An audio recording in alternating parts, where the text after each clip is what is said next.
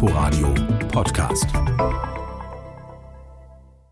Die globalisierungskritische Organisation ATTAC fordert unter anderem eine Finanztransaktionssteuer, eine gerechte Klima- und Ressourcenpolitik und dass die Europäische Union mehr Verantwortung bei der Aufnahme von Geflüchteten übernimmt.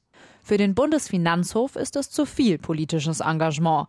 Genau vor einem Jahr hat der Attac deshalb die Gemeinnützigkeit entzogen. Für den Verein hat das weitreichende Folgen, sagt die Pressesprecherin Frauke Distelrath. Wenn eine Organisation wie Attac nicht mehr gemeinnützig ist, dann ist das in erster Linie mal werden ihre Unterstützerinnen und Unterstützer damit bestraft, denn Menschen, die an Attac spenden, können ihre Spenden nicht von der Steuer absetzen. Für uns erschwert es unsere Arbeit. Wir müssen auch Steuern zahlen, die ein gemeinnütziger Verein nicht zahlen muss. Der Arbeitsaufwand ist deutlich intensiver.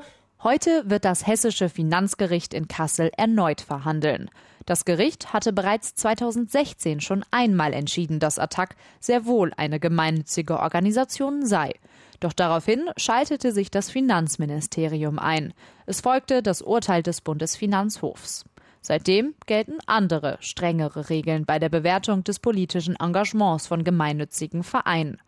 An die muss sich jetzt auch das hessische Finanzgericht bei der Neubewertung halten. Besonders gut schätzt Attac die Chancen heute zu gewinnen daher nicht ein. Sollte Attac die Gemeinnützigkeit aberkannt werden, wollen die Mitglieder vor das Bundesverfassungsgericht ziehen. Inforadio Podcast.